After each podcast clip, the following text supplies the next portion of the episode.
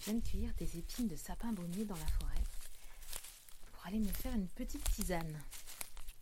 Pour vous qui m'écoutez, cela peut paraître très anodin, voire une tranche de vie insignifiante. Mais pour la communauté de chercheurs, chercheuses, praticiens et praticiennes de Copé Canada, ce pourrait être très pertinent. Pour eux, figurez-vous, la santé est un écosystème. Donc améliorer la santé d'une personne ou d'une communauté passe par l'examen de leur interaction avec leur environnement, la compréhension de leur culture, de leurs valeurs et de nombreux autres paramètres qui rendent compte du mode de vie et du fonctionnement de ces individus.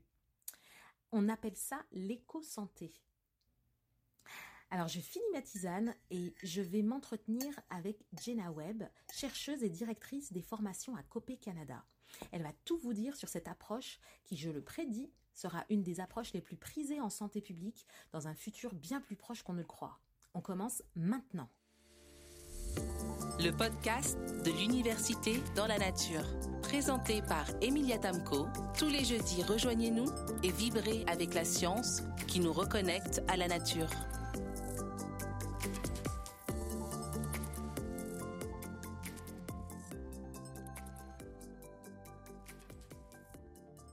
Bonjour Jenna.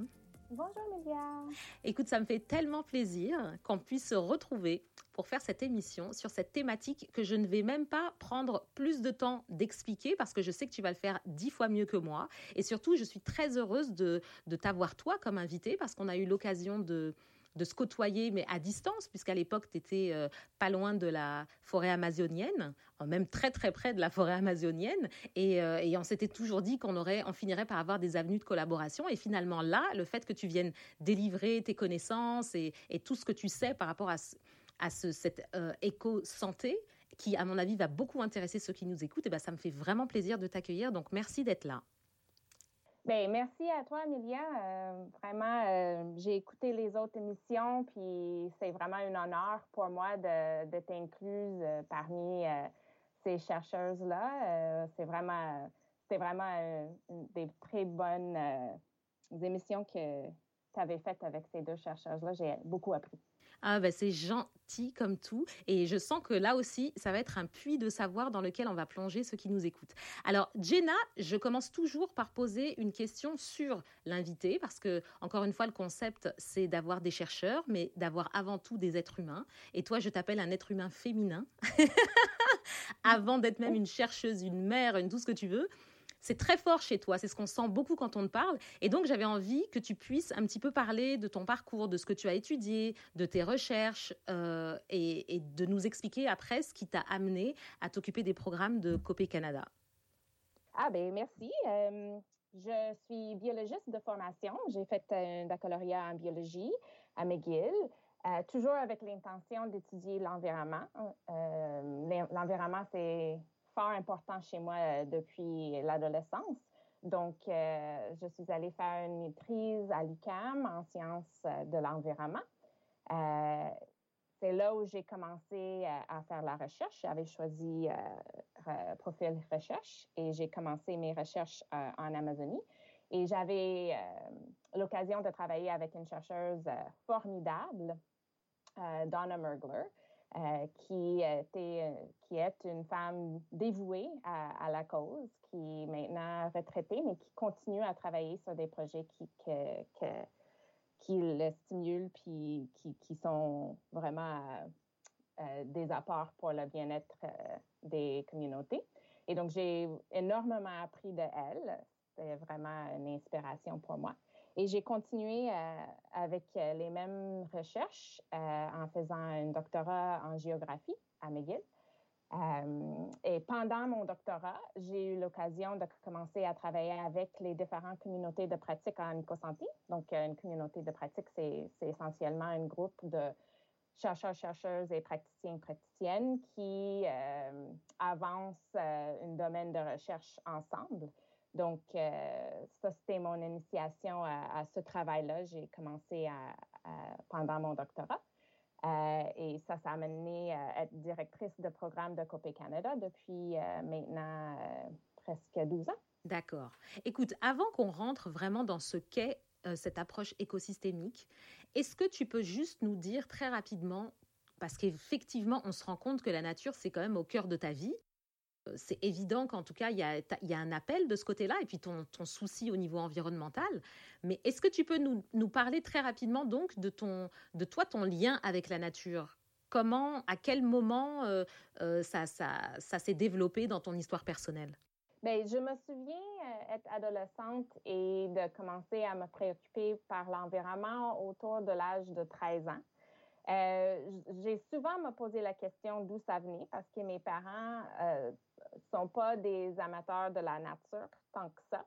Et je pense que ma voie euh, vers l'environnement, ça vient vraiment de l'empathie, euh, puisque chez nous, on se préoccupait toujours de la politique, de, de, de, de qu'est-ce qui se passait dans les nouvelles, du bien-être de, des gens chez nous, mais aussi par mm-hmm. ailleurs euh, au monde. Et ça, c'était très, très présent euh, dans ma maison. Et je pense que c'était cette, euh, cette préoccupation pour l'autrui qui m'a amené à se préoccuper pour l'environnement et, et, éventuellement avoir les liens entre l'environnement et le bien-être des populations. Ah d'accord, ça fait du sens, effectivement. Et toi, comment est-ce que toi, tu, te, tu, tu vis ta connexion avec la nature? Comment tu, tu vis ça au quotidien? Eh bien, je dirais que peut-être il y a deux façons que je vis ça de, de quotidien. Une, c'est dans, dans la gestion de, de, notre foyer, dans nos achats, dans nos, nos comportements euh, d'utilisation d'électricité, fermer la, lumière. Euh, ça, ça c'est très présent chez nous. J'essaie d'enseigner ça à mes enfants, mais ça passe aussi par euh, avoir une appartenance à, à la terre. Euh, et, ça, pour moi, ça, ça vient euh, en sortant dans la nature. Que nous, nous sommes chanceuses de vivre dans un quartier où il y a encore de la nature. Et juste au bout de notre rue, il y a une petite boisée, une boisée d'érable euh, qui inonde chaque euh, printemps avec le, montée de la rivière Mille.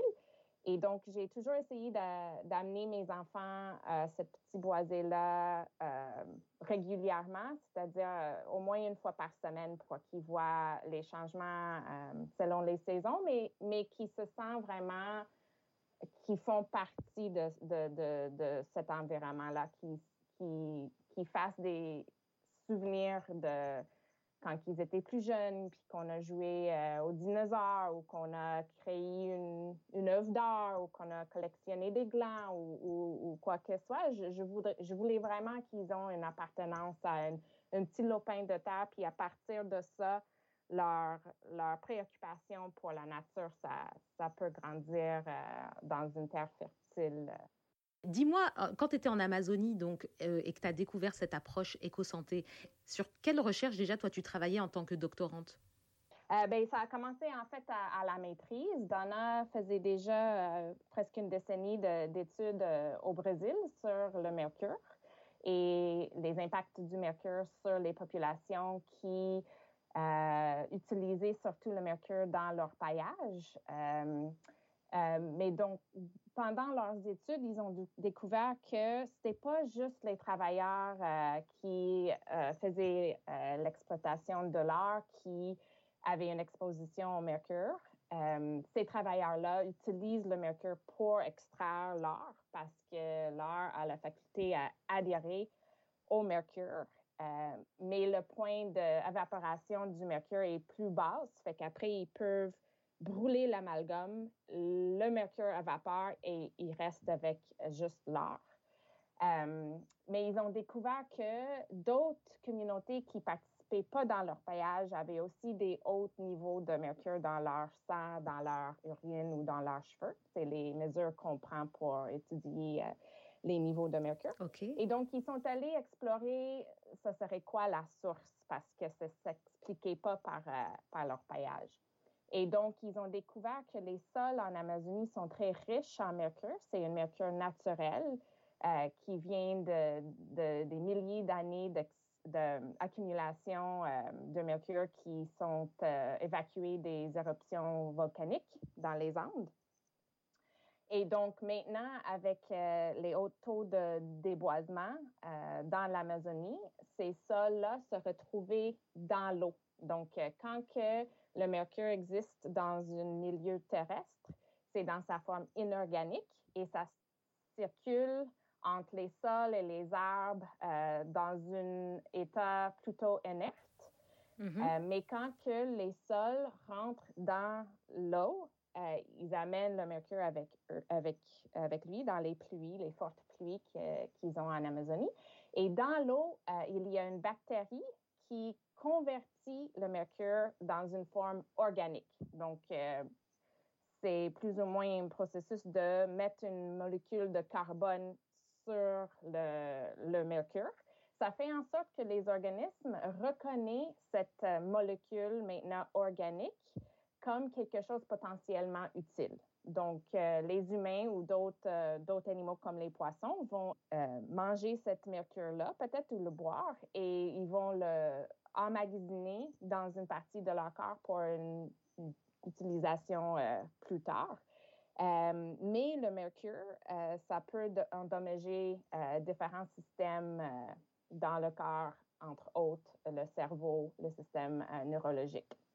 Donc, les chercheurs au Brésil voulaient savoir si plus proche aux Andes, il y avait des plus hauts teneurs de mercure. Et ah. donc, euh, moi, euh, étant étudiante à la maîtrise, ça m'intéressait beaucoup. et donc, j'ai commencé un projet regardant les niveaux de mercure dans les communautés les poissons en Amazonie équatorienne, qui est vraiment collé sur les Andes et un autre étudiant euh, allait étudier euh, les niveaux de mercure dans les sols. Et cet autre étudiant est maintenant mon mari. Vous êtes mariés. C'est génial. Et donc, euh, donc, tu fais cette, cette maîtrise-là et tu apprends la manière dont on peut traiter ce genre de problématique, ou en tout cas faire ce genre de recherche avec une, une approche écosystémique de la santé. Et c'est ça que tu tu ramènes ça, en tout cas, tu finis par continuer à t'intéresser à ça et à essayer de, de, poursuivre, en fait, et d'augmenter tes connaissances là-dessus au Canada. Oui, exactement. Un des principes de l'éco-santé, c'est la participation. La première étude que j'ai faite, euh, euh, la question de recherche est née de, des études précédentes où euh, notre équipe avait étudié notre profil de, mercure. Moi, je suis allée en Équateur étudier ça pour la première fois. Les résultats étaient intéressants, mais parfois la réaction des personnes avec qui je parlais, euh, ils, étaient curieux pourquoi j'étudiais le déboisement parce qu'en Amazonie équatorienne, il y a beaucoup d'exploitation pétrolière et beaucoup de, contamination. on appelle ça le Tchernobyl de, de l'Amazonie. Donc, il y a vraiment, vraiment beaucoup de déversements depuis les années 70 qui n'ont jamais été nettoyés. Et donc, ça, ça m'a amené à mon projet de doctorat euh, en écoutant euh, les préoccupations des communautés. Euh, je suis allée continuer dans le même domaine, mais en regardant le potentiel à part du pétrole au niveau de mercure dans l'écosystème. Maintenant, on parlait plus de tout d'orpaillage parce qu'il n'y en a pas en Équateur. qui utilise le mercure en tout cas, euh, mais euh, du déboisement et des déversements du pétrole pour essayer de décortiquer euh, si le mercure venait de ces deux sources-là et si ça posait un problème pour les personnes qui mangeaient, qui mangent le poisson. Alors maintenant, le grand moment, explique-nous ce qu'est l'éco-santé. Parle-nous des fondements, parce que j'aimerais savoir comment, en fait, ou pourquoi il a fallu développer une approche comme celle-là. Mais déjà, explique-nous un peu, ça tient sur quoi, les piliers, etc.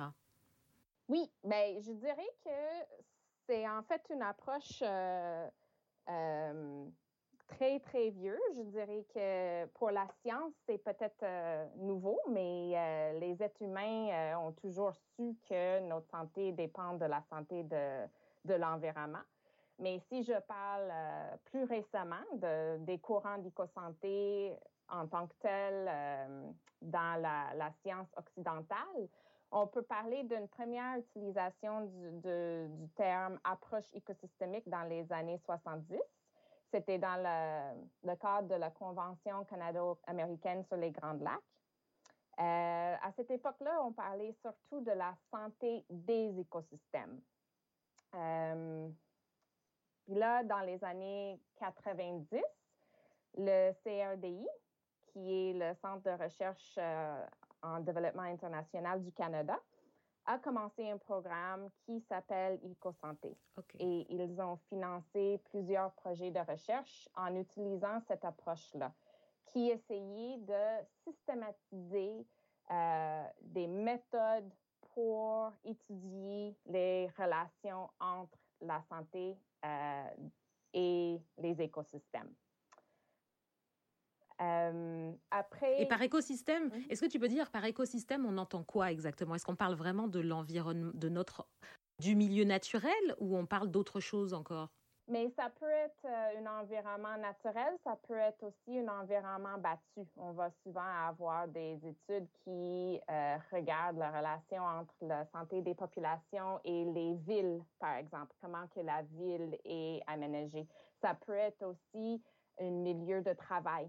Euh, donc, ça peut être la santé des, des, travailleurs en relation au milieu de travail, la façon dans laquelle leur milieu, leur usine peut-être est construit l'exposition aux contaminants qu'ils utilisent dans leur travail. Donc, c'est une conception d'environnement très large. D'accord, je comprends. Super. Mm-hmm. Alors, je te laisse poursuivre. Mm-hmm.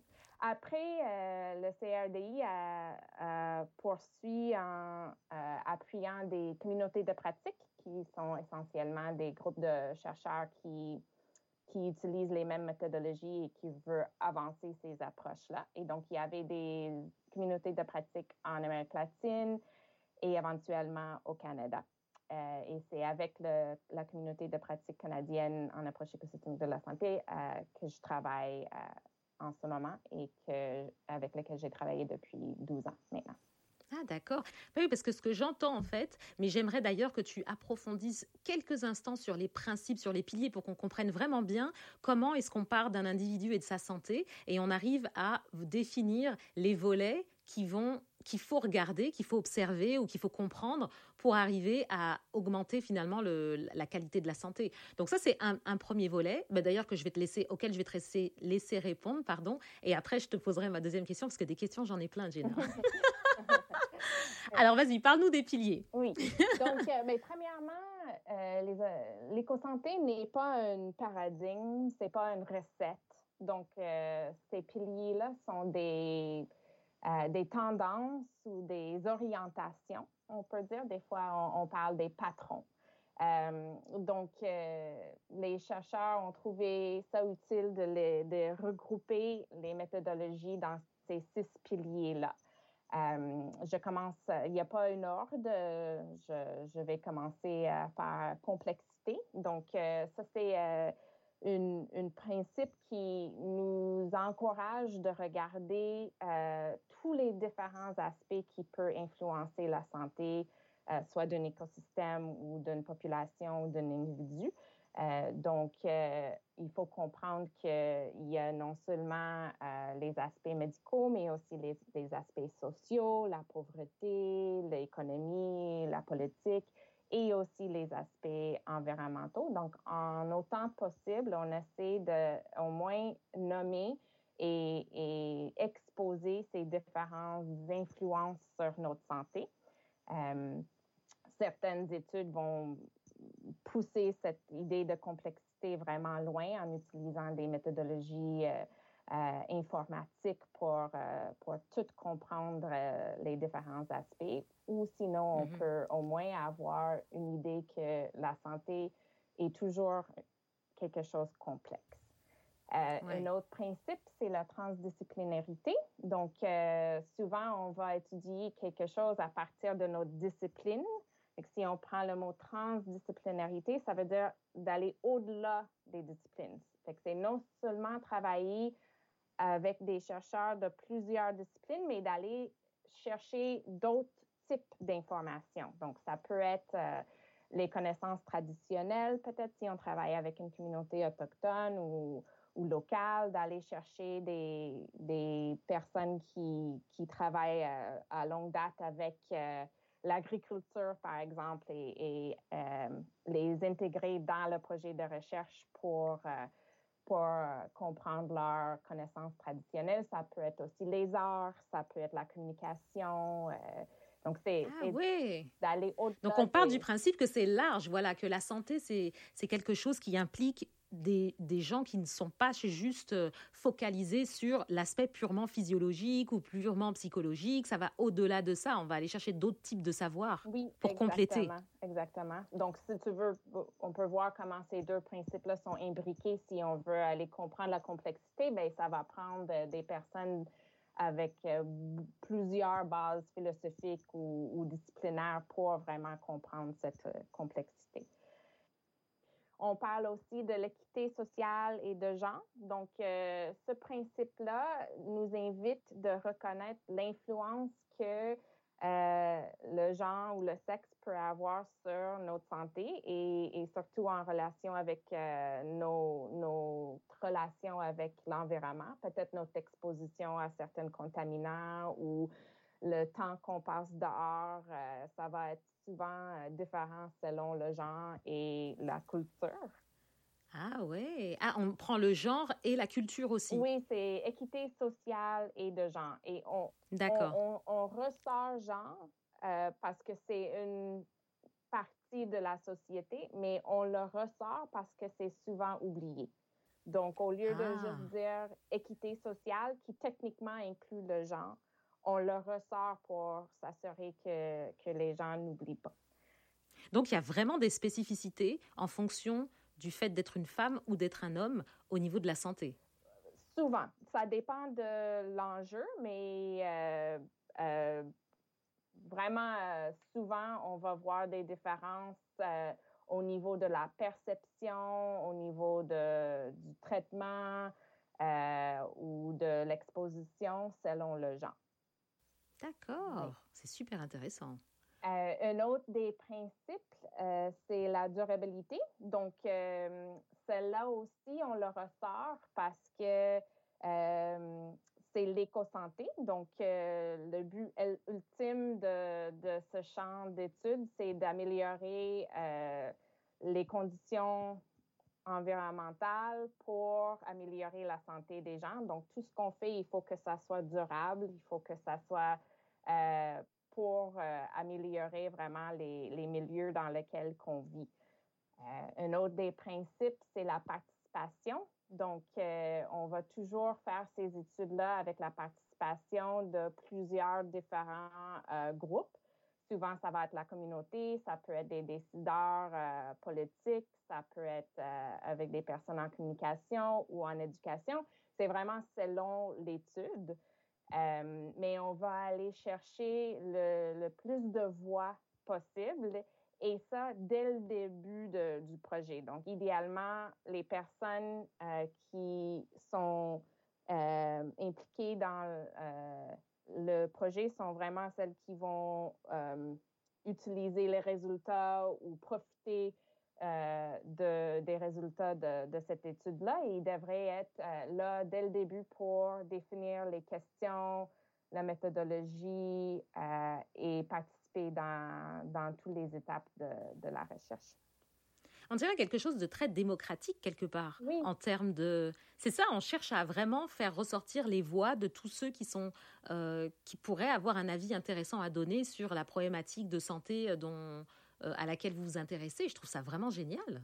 Oui, oui, euh, c'est démocratique comme processus et, en faisant cette approche-là, on améliore aussi euh, les chances que les résultats vont être utilisés, qui m'amène à, la dernière principe, qui est recherche à l'action euh, ou connaissance à l'action. Et c'est vraiment une intention que ce qu'on produit soit utilisé. Donc, ça, ça commence dès le début en consultant avec les communautés ou les décideurs, euh, qui que soit, pour savoir, pour s'assurer que notre question de, recherche est pertinente.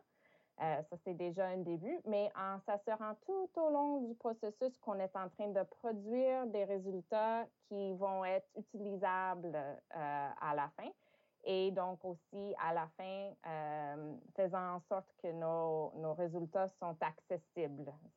C'est-à-dire... Euh, Ouais. Qu'est-ce que tu veux dire par accessible? accessible par qui? Par... Bien, ça dépend euh, qui est impliqué dans le processus, mais si c'est pour des décideurs, il ne faut pas que ça soit dans un langage trop scientifique. Il faut que ça soit axé sur les actions qui, qui, qui puissent entreprendre à leur niveau de, de gouvernement. Si c'est pour les communautés, il faut savoir est-ce que les communautés sont analphabètes ou si c'est le cas, il ne faut pas que ça soit quelque chose par l'écrit.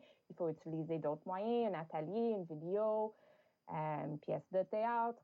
Et donc, euh, c'est vraiment euh, orientant les résultats vers l'audience oui. qu'on souhaite et est-ce que tu peux justement nous donner un exemple concret d'un travail que, que, tu as mené ou que ton équipe, la communauté de pratique a, mené?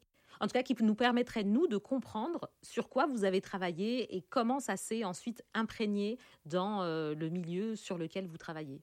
Oui, mais j'aimerais euh, aborder euh, le travail de mon collègue Audrey Simon, qui a co-enseigné le, groupe euh, à l'UCAM cette année pour notre cours hybride. Elle travaille avec plusieurs chercheurs et chercheuses dans le nord du Québec avec les Inuits pour comprendre la relation entre les communautés et les chiens euh, parce qu'il y, a, euh, y a une relation forte et, positive entre les Inuits et leurs chiens, mais il y a aussi des risques, des risques de morsure et de rabia. Euh, donc, ils ont constaté que plusieurs des interventions menées par la santé publique par le passé n'ont pas fonctionné à réduire le niveau de morsure et de, de rabia. Et donc, ils ont commencé une étude euh, selon l'approche écosystémique euh, pour vraiment comprendre la relation entre les Inuits et, leurs chiens. Euh, et tout ça dans le but d'orienter leur, leur solution vers quelque chose qui allait être accueilli et apprécié par les Inuits même. Et donc, ils ont, ils ont appris que euh, les chiens sont parfois considérés comme des véritables membres de la communauté. Ils sont, ils ont ils sont laissés libres, euh, ils ont leur autonomie et des noms. Ils sont très respectés parmi les, les euh, communautés inuites. Et dans les années 50 et 60, le gouvernement avait une approche euh, très radicale où ils ont euh, mis un règlement que les chiens fallait être euh, attachés en tout temps et sinon, ils abattaient les chiens. Et ça a causé un traumatisme chez certaines communautés des Inuits parce qu'ils considéraient les chiens comme des membres de la famille et donc, c'est un traumatisme d'avoir euh, des règlements si sévères qui mènent même à, aux morts de, de leur chien. et donc, par la suite, il y avait beaucoup de réticence à d'autres mesures à cause de ce traumatisme-là. Donc, ils ont aussi appris que les chiens qui sont attachés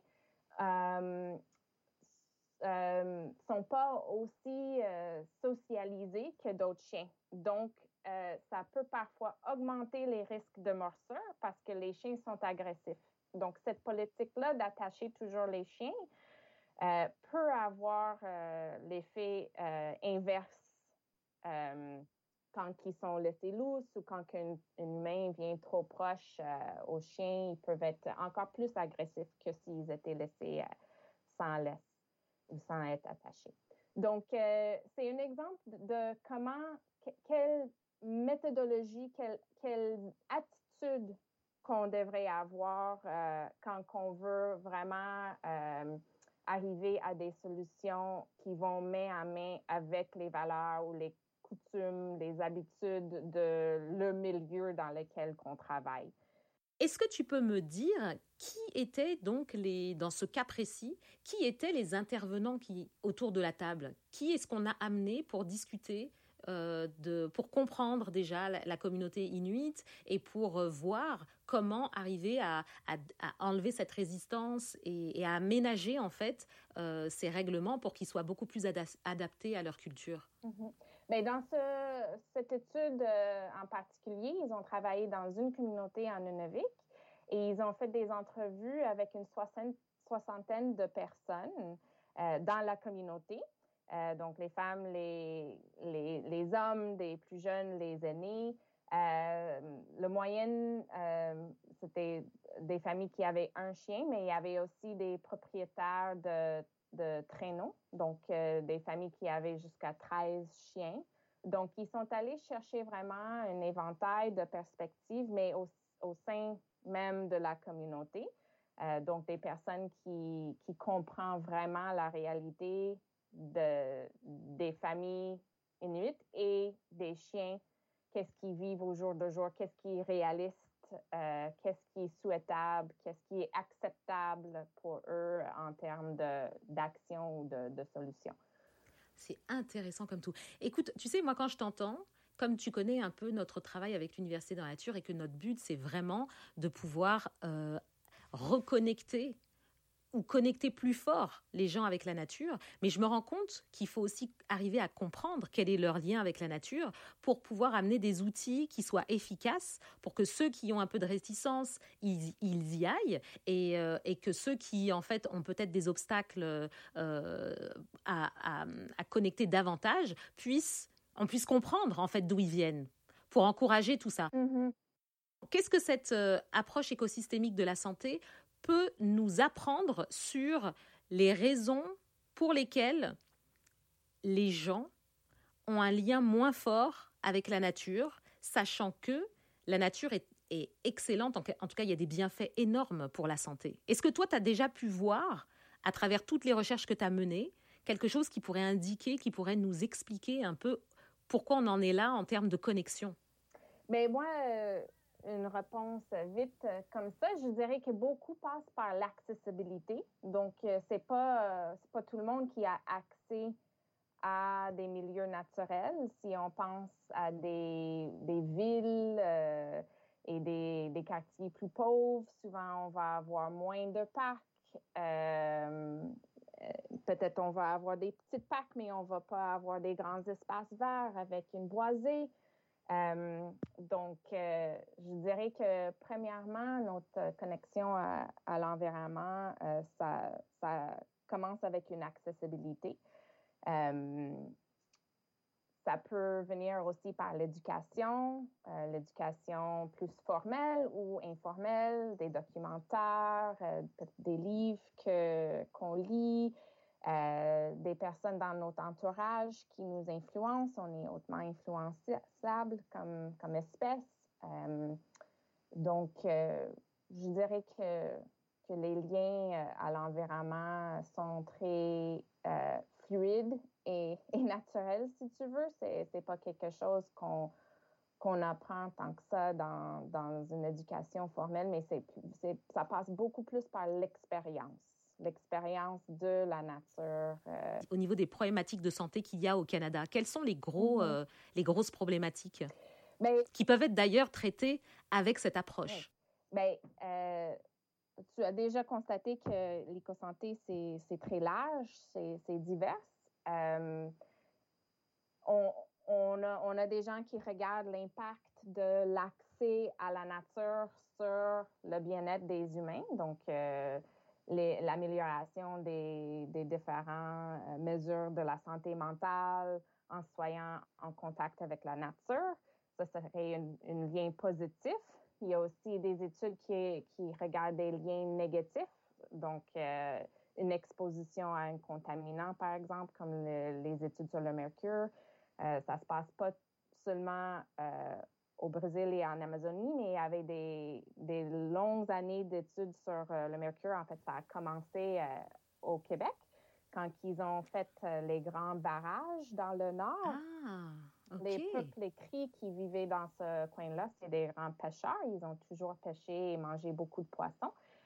Et après euh, la construction des barrages, ils ont euh, constaté une augmentation dans les taux de mercure chez les gens. Et c'est en ce moment-là qu'ils ont, pour la première fois, euh, compris qu'il y a du mercure dans les sols et que cette mercure-là, quand que le barrage a inondé des nouveaux territoires, ça a fait une augmentation de, de mercure dans les barrages et ça a rentré dans la chaîne alimentaire, dans les poissons, euh, finalement, jusqu'au cri qui mangeait, qui mangeait ces poissons-là. Cette mercure-là n'est pas d'origine naturelle, ou en tout cas, la plupart vient de les dernières euh, années de la révolution industrielle dans les Grands Lacs. Donc, toutes les usines qui produisaient des autos et avant ça, le fer et et tout ça, les émissions de ces usines-là euh, montent dans l'air, puis les courants de courants d'air les amènent vers le nord et l'est. Fait que ça, ça allait naturellement des grands lacs et disposés dans les sols du, du, nord du Québec.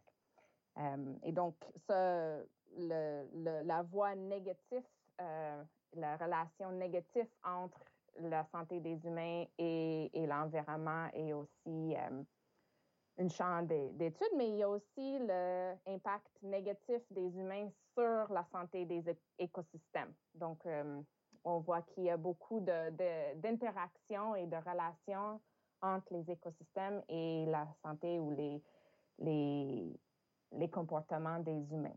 Est-ce qu'aujourd'hui, on est en 2020, cette sacrée année, est où est-ce que est-ce qu'on se situe par rapport à cette approche qui m'a l'air extrêmement efficace quand même? Parce que je ne sais pas quel est le taux de entre entre guillemets de réussite d'implantation de, ces nouvelles euh, ces nouvelles pratiques euh, quand vous avez travaillé sur euh, ces, différentes recherches.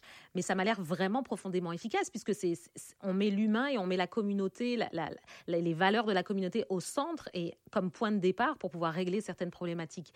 Donc je, te lance cette, question. Où est-ce qu'on en est aujourd'hui avec ça? Est-ce que ça va vers, euh, ça va vers le fait de se répandre ou pas du tout? Bien, j'espère qu'on n'est qu'au début parce qu'il reste beaucoup, euh, beaucoup d'enjeux euh, environnementaux à, régler, puis ça va prendre beaucoup de têtes fortes autour de la table pour, pour résoudre ces problèmes-là. Donc, j'espère voir une prolifération de, de travail en éco-santé. Et je pense que euh, c'est probablement ce qui est en train de se passer parce que euh, actuellement, on vit une, prolifération d'approches aussi. Donc, euh, nous, on appelle ça l'éco-santé, mais il y a aussi une branche, si on veut, qui s'appelle One Health, une santé, qui regarde plus précisément la relation entre les animaux, l'environnement et les humains. Donc, on sait maintenant que la COVID c'est une zoonose, c'est un virus qui a son origine dans un animal sauvage qui a sauté à un animal domestiqué et par la suite aux humains. Donc, cette branche-là, One Health, une santé, se spécialise en regardant ces relations-là entre environnement animal et, humain. On a aussi une nouvelle euh, sous-discipline qui s'appelle Planetary Health. C'est tout nouveau, ça fait peut-être trois, trois, deux, trois ans.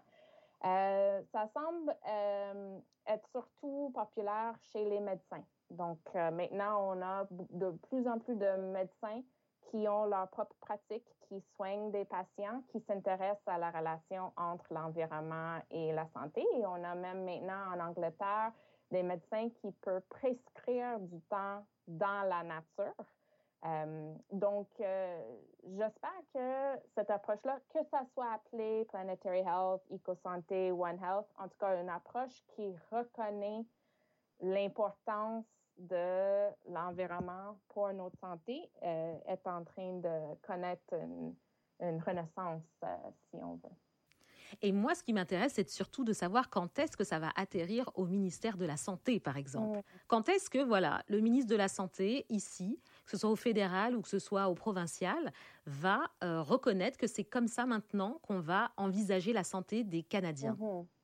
Mais dans les différentes divisions de la santé publique, que ce soit provinciale ou, municipale, par exemple, le DSP, il y, avait toujours des divisions qui regardaient les liens entre l'environnement et la santé, surtout quand on parle de la municipalité, des personnes qui regardent l'environnement bâti et la santé, l'influence des villes sur notre santé.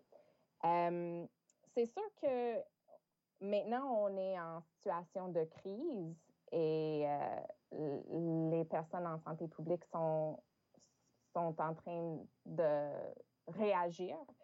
Euh, l'éco-santé, si on prenait vraiment une approche d'éco-santé, ce serait beaucoup plus dans la prévention. Donc, si on sait que euh, détruire la nature et réduire les niveaux de biodiversité augmente les chances qu'un virus va sauter d'une population sauvage jusqu'à des animaux domestiqués et les humains. Donc, il faut arrêter de couper les forêts. Ça serait une approche éco-santé. C'est beaucoup plus basé sur la prévention. Euh, actuellement, en 2020, on est, vraiment en train de réagir. C'est une approche réactionnaire, mais j'espère qu'après cette crise-là, on va avoir appris qu'il faut vraiment travailler plus en amont.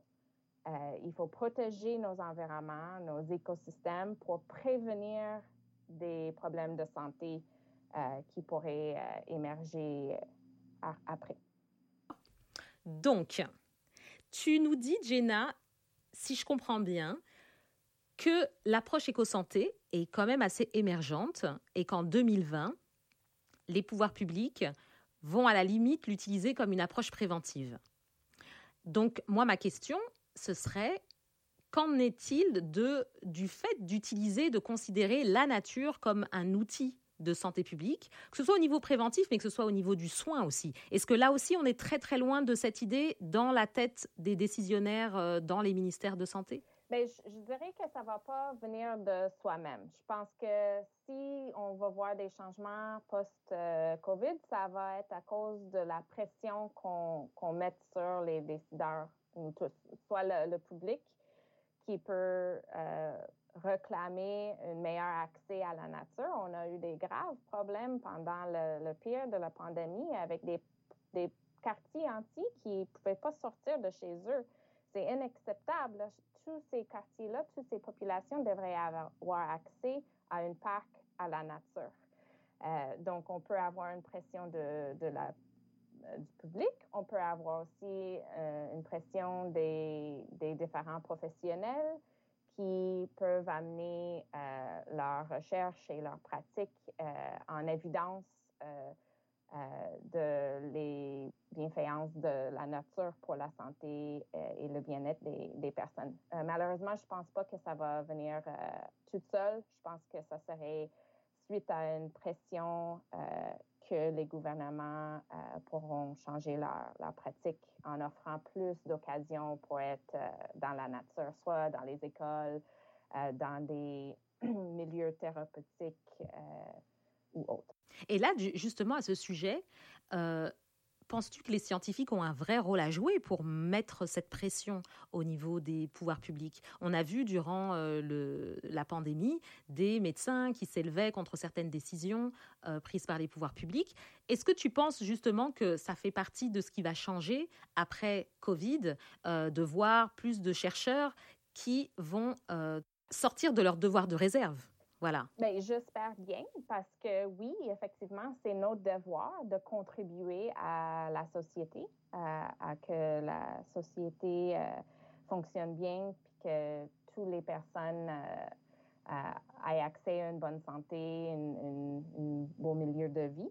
Euh, donc, j'espère bien que de plus en plus de scientifiques vont voir leur rôle plus activiste plus revendicateurs. On, a chacun nos, domaines d'expertise et on peut chacun contribuer à améliorer la société, que ce soit en économie, en, en, architecture, en médecine, en chimie, en, physique.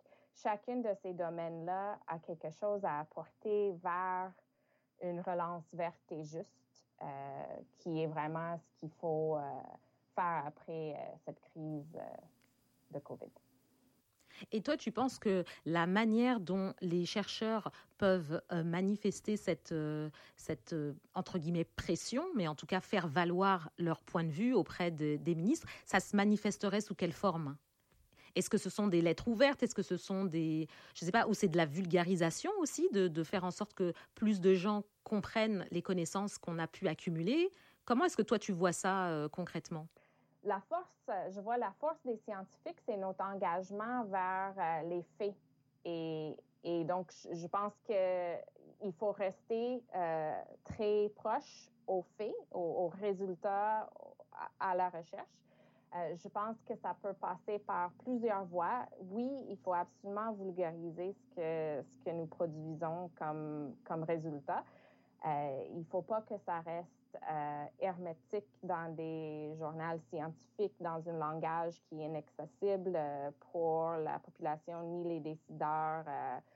Euh, il faut faire cette étape supplémentaire de rendre nos résultats accessibles, que ce soit dans des blogs ou dans des ateliers, dans des documentaires. Il faut aussi commencer à être plus confortable avec un rôle activiste, c'est-à-dire il, faut qu'on dans la société, dans les prises de décision. Euh, par exemple, maintenant, il y a une BAP euh, pour le GNL, euh, qui est une, usine qui propose construire dans la région de Saguenay. Et c'est le devoir des scientifiques qui ont une expertise qui touche cet enjeu-là de participer dans ce processus-là. Donc, une BAP, c'est une consultation du public sur l'acceptabilité de, différents projets. Donc, euh, tous nous autres qui ont quelque chose à ajouter, c'est notre devoir euh, de participer en écrivant une mémoire ou en, assistant des, des séances. Ah, c'est intéressant ce que tu dis. Et d'ailleurs, j'en profite pour le dire à nos chers auditeurs que Jenna écrit euh, elle euh, ne se contente pas de dire euh, il faut que les scientifiques soient des activistes, elle est activiste.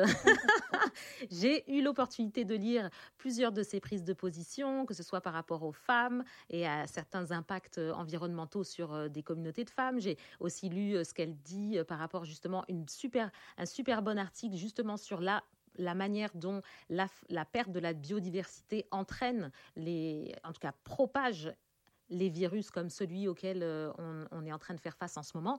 Donc, euh, je vous invite, de toute façon, je vais mettre des liens euh, sur la page du podcast pour que vous puissiez lire certaines, certains articles de Jenna qui sont fort intéressants et on va de toute façon rester en lien. Donc, moi, je, je, je feederai cette page avec des nouvelles, des, des, nouvelles prises de position de Jenna avec le temps. Mmh.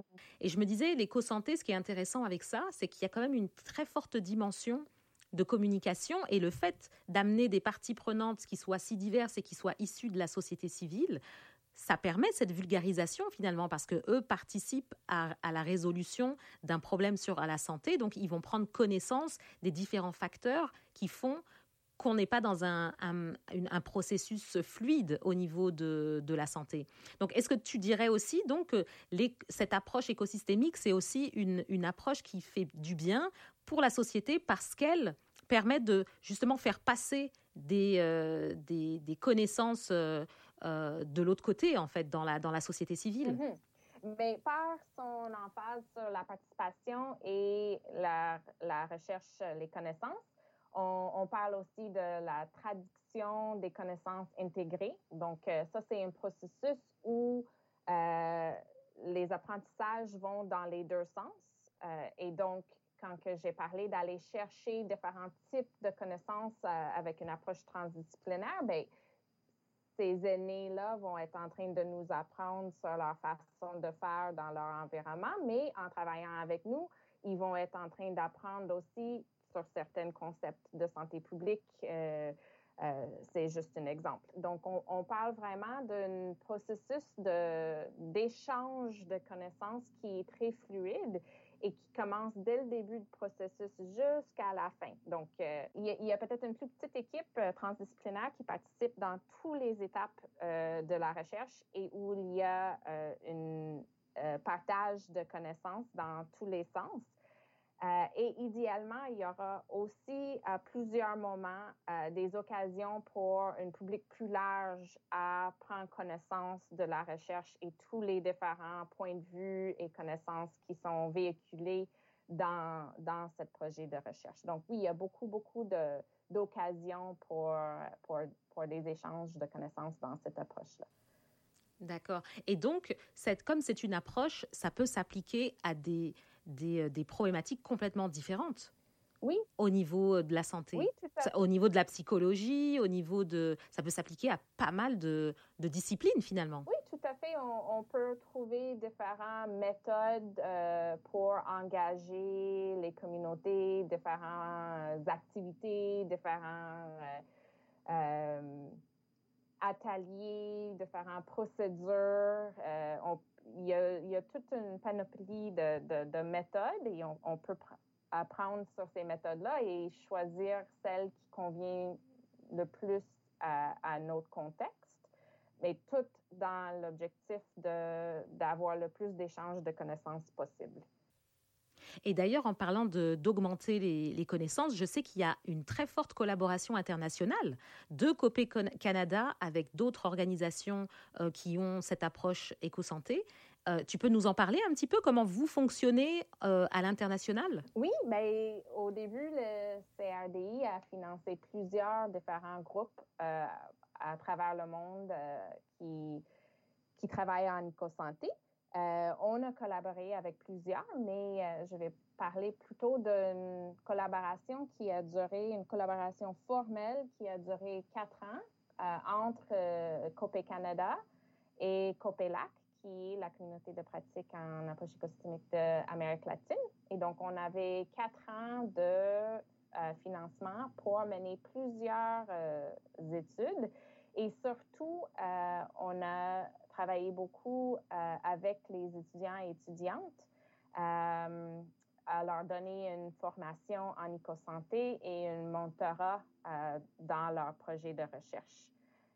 et donc, on a collaboré avec les chercheurs et chercheuses d'Amérique latine qui travaillent en éco-santé depuis des années sur des projets qui touchaient la politique, euh, la formation et la communication. Est-ce qu'il y a des pays qui sont plus avancés que d'autres? Mais là, je, je, parle en termes d'avoir intégré cette approche euh, beaucoup plus largement pour la société. Ce que je peux dire qui est vrai, c'est que euh, l'approche euh, éco-santé est née au Canada et c'est une, une, tendance qui a resté maintenant 30 ans.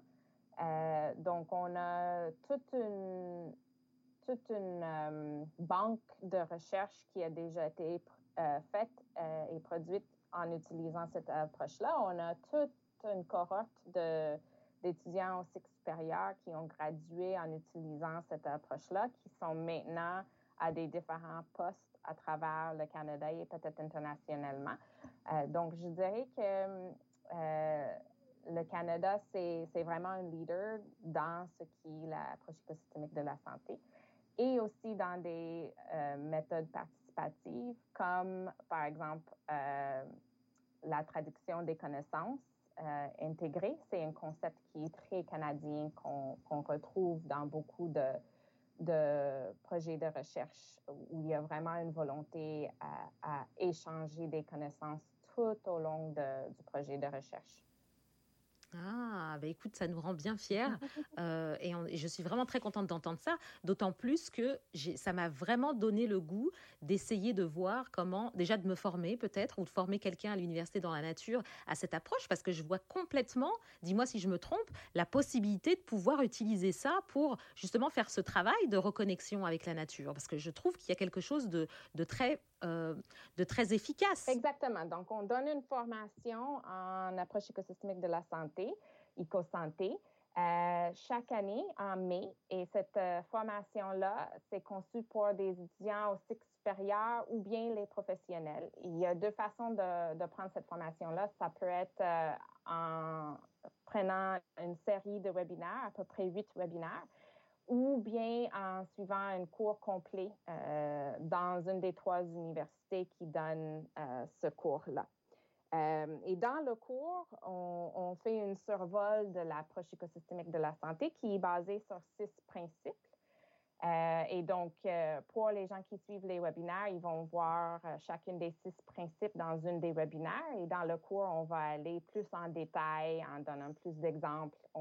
D'habitude, on va sur le terrain, on choisit une étude de cas, on rencontre les gens qui travaillent autour de cet enjeu-là et on va visiter des sites. Cette année, évidemment, c'était un petit peu différent avec la condition de la pandémie. Euh, mais on, essaie euh, le plus possible d'utiliser des techniques euh, d'enseignement interactives et qui nous fait sortir sur le terrain, avoir vraiment une expérience commune de, de l'éco-santé. Toi, en tant que chercheuse, sachant tout ce que tu sais sur cette, euh, cette interaction constante entre l'environnement et la santé, l'environnement et l'humain, point. Comment est-ce que tu vis justement cette pandémie en tant que chercheuse, en tant que, que personne qui est, qui est aussi euh, très impliquée dans la transmission de savoir, en tant qu'activiste? Comment tu vis ça? Premièrement, je pense que je, je l'aborde euh, à partir de l'empathie. Je, je, pense souvent aux différents populations qui n'ont pas accès à, un système médical adéquat en différents pays. Je pense même au sein de notre propre pays, des différents quartiers qui sont touchés euh, plus fortement par la pandémie euh, à cause de leurs conditions de vie, euh, à cause de, des, emplois qu'ils occupent et le peu de soutien qu'ils ont au sein de, de ces emplois-là.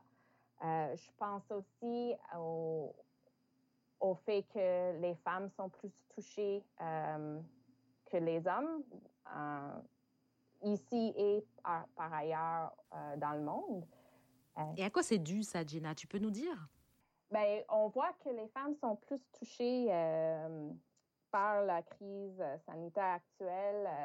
Et c'est pas juste moi qui le dis, il y a, des recherches qui commencent à, démontrer ça parce que partout au monde et, aussi chez nous, les femmes sont les personnes qui sont euh, plus responsables pour prendre soin euh, des membres de la famille. Donc, s'il y a quelqu'un touché par la COVID, peut-être euh, un grand-parent, ben, ça va être souvent la femme qui va prendre soin, gérer cette maladie-là, même si c'est de, de l'extérieur.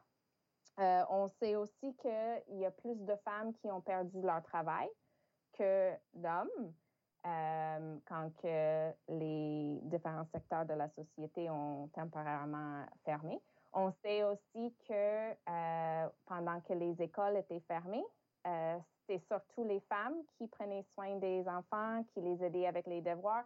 Et ça, même si les femmes continuaient à travailler, donc il y avait une surcharge sur les femmes. Et ça, on parle d'un travail invisible quand on, quand on parle de tous ces, ces actes de travail de gestion que les femmes font à la maison euh, de façon quotidienne. C'est un travail invisible et non euh, renuméré, souvent non... Même valorisé. Non valorisé les enfants, les, femmes, ce sont des, euh, des, avenues qui t'intéressent énormément et je sais que tu fais partie d'une, tu es bénévole pour une organisation, tu vas en parler? Ben, moi, ce que j'ai trouvé qui m'a vraiment parlé, c'est un nouveau groupe qui s'appelle Mères au front. Et c'est un groupe euh, de mères et leurs alliés qui s'est mis ensemble pour euh, faire des actions pour convaincre le gouvernement d'agir sur la crise climatique pour euh, s'assurer euh, un avenir sain pour nos enfants. C'est super. Et où est-ce qu'on peut retrouver les informations euh, Où tu vas me les envoyer? Est-ce que tu veux que je les, que je les mette aussi dans le descriptif pour ceux qui seraient intéressés? Oui. On se trouve sur l'Internet, mais au fond, un site web et surtout l'information passe par, par, Facebook. On est un groupe décentralisé, donc il y a des différents groupes de mères au fond à travers le Québec. Mm-hmm. Et on est toujours intéressé à, connaître euh, des, des, nouvelles mères et leurs alliés qui aimeraient travailler avec nous pour passer le message qu'il faut vraiment, vraiment agir et très rapidement pour réduire nos émissions de gaz à effet de serre pour s'assurer un avenir sain pour nos enfants. Mm-hmm. Bon, le pouvoir des mères, moi je n'en doute pas. Je vais aller faire un tour aussi. Alors, on va arriver à la fin de l'émission, ma chère Gina, bien que j'ai encore plein de questions. Mais je voudrais savoir qu'est-ce que nous, on peut faire. Parce que nous, ici, je pense que ceux qui nous écoutent, d'ailleurs, sont quand même, ont quand même une tendance très activiste. J'ai pu le constater euh, avec les beaux messages que j'ai reçus. Moi, j'aimerais savoir comment ceux qui nous écoutent, et nous y compris, on peut euh, aider à, faire progresser cette... Euh, bah, pas vraiment l'approche, parce que comme tu dis, elle est là depuis 30 ans, mais qu'on puisse la retrouver là au niveau de la santé publique, qu'on puisse vraiment en bénéficier plus, plus fort. Bien, je dirais premièrement que nous, nous pouvons tous travailler pour l'environnement dans n'importe quel euh, domaine euh, où on se trouve. ça prend une volonté, puis cette volonté-là, euh, naissent d'un amour pour la nature, pour la, planète Terre, pour les animaux, les écosystèmes. Et une, fois qu'on souhaite vraiment euh, que, l'environnement soit sain, sain euh, on peut trouver des façons dans notre propre métier pour travailler euh, pour l'environnement. que ça soit à travers vraiment notre travail ou plus dans le domaine public en, écrivant des lettres, en, s'informant, en écoutant des documentaires, en suivant des webinaires, euh, en, prenant des cours euh, et en enseignant cet amour pour la nature à nos enfants ou à la prochaine génération, aux jeunes, euh, même si on est de plus en plus déconnecté parce qu'on vit de plus en plus euh, dans des villes, ben, il y a des programmes comme le vôtre qui nous enseigne comment vraiment nous mettre en contact avec la nature à travers nos cinq sens. Euh, donc, ça, c'est plusieurs façons dans lesquelles on peut vraiment aider à améliorer l'environnement pour le bien-être de notre santé. si vous voulez vraiment suivre plus de près l'éco-santé, ben, vous pouvez toujours nous suivre sur Twitter. Euh, il y a les autres euh, communautés de pratique aussi euh, à travers le monde que vous pouvez trouver sur l'Internet. et on a nos, notre série de... Et on a notre série, c'est là où ça coupait. Oui, et on a notre série de huit webinaires qui va plus en détail sur les différents aspects de l'éco-santé si ça vous intéresse. D'accord, bah c'est super. Bah écoute, merci mille fois Jenna euh, pour cette conversation. J'ai énormément appris, vraiment, merci. Hein. Merci à toi Amelia. Vous allez retrouver non seulement le lien euh, vers le site de Copé Canada et des articles de Jenna, je vous l'ai promis, euh, et puis, on, aime vraiment que les liens se tissent. Alors, n'hésitez pas à contacter euh, Jenna via le site internet. Euh, si vous avez des idées de collaboration, si vous voulez suivre des formations, des idées de contribution, n'hésitez pas. Tu d'accord, Jenna hein? Je renvoie un peu tout le monde vers toi. Donc, je pense que ça fera vraiment augmenter la puissance de ce qu'on est tous en train d'essayer de faire, qui effectivement, on le fait chacun à notre manière, mais ça va dans la même direction. Bah écoute, merci encore, merci pour votre écoute à tous. Prenez soin de vous, prenez le temps d'aller dans la nature, même un petit 10 minutes. Allez, tout le monde.